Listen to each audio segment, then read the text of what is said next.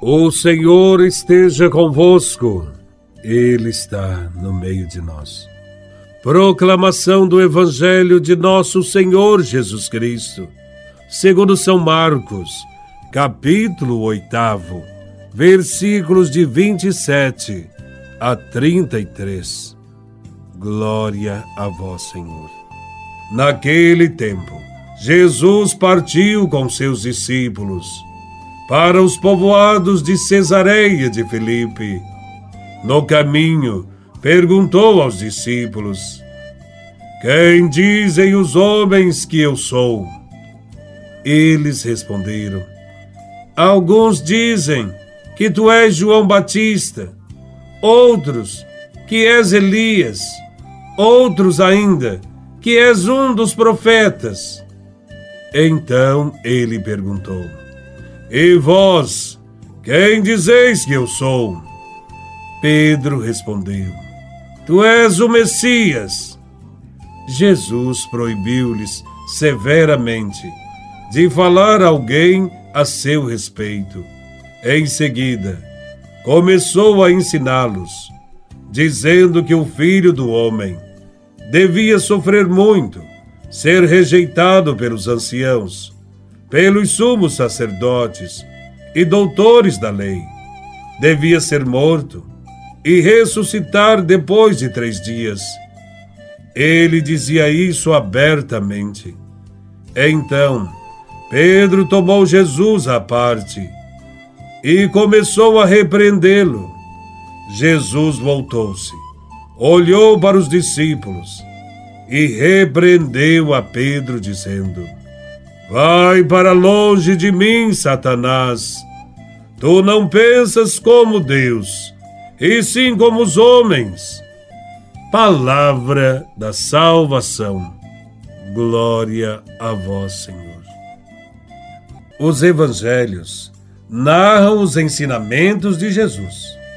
Jesus tem consciência de sua missão e após ter ensinado tanto e comprovado com seus milagres, o povo pensa que ele ainda é um profeta. E Jesus se interessa por saber o que os seus discípulos pensam dele e pergunta: E vós, quem dizeis que eu sou? Já sabemos a resposta de Pedro. Ele diz: Tu és o Cristo. Pedro respondeu com exatidão só na forma, pois a ideia que ele tem de Jesus está distorcida. Ele pensa que o Mestre Jesus está prestes a implantar o reino de Deus na terra e que isso acontecerá através da força, tomando o poder político mediante prodígios e sinais. O equívoco é total. E para Jesus chegou a hora de eliminar das suas mentes esse perigoso mal-entendido. Jesus quer deixar bem transparente qual é a meta para a viagem a Jerusalém. Deve esclarecer de que modo Deus Pai realizará nele a sua obra de salvação.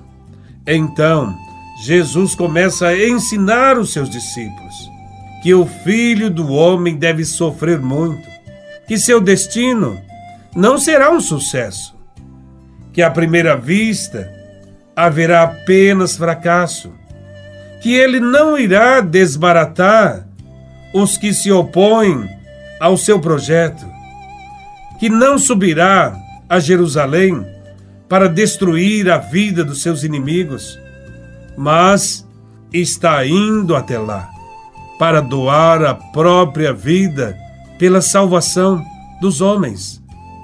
Os discípulos de Jesus de Nazaré não conseguem entender e nem aceitar a perspectiva da doação da vida. Não foi para isso que abandonaram a casa, o barco, a família. Pedro, seguindo a lógica dos homens, não está disposto a se comprometer com esse projeto de doar a vida, não aceita seguir este caminho e gostaria que Jesus mudasse de ideia. Quando Jesus percebeu isso, reagiu contra Pedro e o chamou de Satanás. Estas duras palavras, dirigidas a Pedro, apenas quer dizer: Pedro, toma o caminho certo, segue-me, acompanhe os meus passos. Depois de ter repreendido Pedro, Jesus se dirigiu a todos e expôs claramente o que se exige de quem quer segui-lo. São três os pedidos de Jesus: renunciar a si mesmo, tomar a sua cruz e segui-lo, por amor a Deus e aos irmãos. Aprendemos com esse Evangelho que somos convidados a dar nosso testemunho a respeito de quem é Jesus. Ele quer ouvir de nós o que pensamos e dizemos dele. Não basta saber as respostas dos outros. Cada um deve dar a própria resposta à pergunta de Jesus: Quem eu sou para vocês? Cada um deve dar a própria resposta e aderir à sua pessoa, aprendendo a fazer o mesmo que ele fez, dar a vida uns pelos outros. A ressurreição acontecerá na vida daqueles que se comprometem com Jesus de Nazaré. Que cada um de nós possa sempre amar a Deus e amar os irmãos, principalmente os mais pequenos deste mundo Louvado seja nosso Senhor Jesus Cristo, para sempre seja louvado.